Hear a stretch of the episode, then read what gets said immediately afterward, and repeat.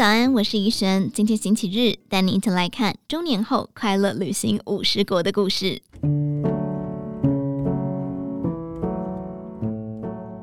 希腊、罗马、巴黎、伦敦，老黑去过五十个以上的国家，搭邮轮环游世界两次，到处演讲、写书，分享他的退休生活。但他一开始跟大部分的人一样，退休第一件事情就是在家里睡到自然醒，整整一个月想不到要干嘛。他是如何一一完成梦想的呢？他实现梦想的方法就是抱着 “Why not？何乐不呢”的信念。很多人觉得环游世界太浪费钱了，他去一趟游轮旅费八十万，与老婆两人就一百六十万。他当然也想过这笔钱的其他运用方式，名车。名品，不然存起来或是拿去投资也好。他说，物质不会比生活经历重要。很多朋友说，等我如何如何就要去环游世界，我会对他说，你要不是马上去做，绝对等不到那一天。忠言也许逆耳，但实在至极。在我们身边有多少人一辈子为了生活奔波，老了才因为身体不好，远的国家都没办法去。刚从南极回来的他，目前为止去了五十个以上的国家。说起自己的旅游经历，真的整整三天三夜都说不完。记得有次到希腊，正值金融危机，希腊破产在即，两人却发现当地人舞照跳，三五好友仍在自家院子聚会，依旧快乐的令人羡慕。就连一旁的纪念品店也写着“希腊危机，没工作、没钱，但没问题”。夫妻俩佩服的笑出来。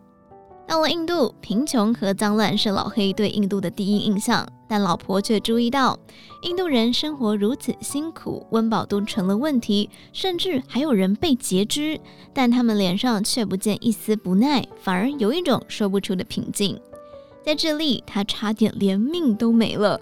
夫妻俩绕到观光区后，路上人越来越少。老黑发现气氛不对，四周出现好几个骑脚踏车的年轻人，面露凶光往他们逼近。他们害怕极了，幸好遇到一位老奶奶来解救。他们装出很熟的样子，三人鸡同鸭讲，才逃到安全的地方。有次在圣彼得堡旅游，老黑正拍城堡拍得入迷，猛然低头一看，发现小偷正在若无其事地将手伸进他的口袋。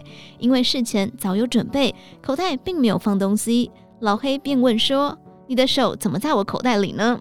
对方乖乖地将手伸出来，转头走掉。这些旅游趣事让他体会到，旅游其实和退休生活一样。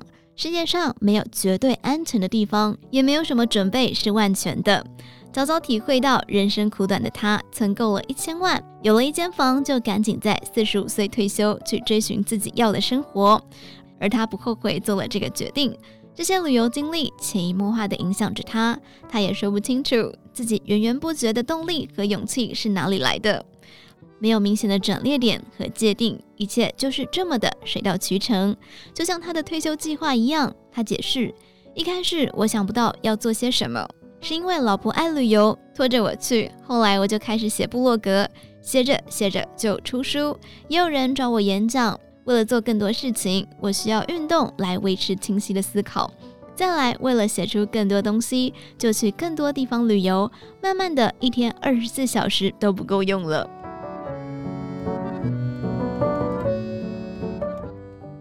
以上内容出自于《金周刊》网站，详细内容欢迎参考资讯栏下方的文章连接。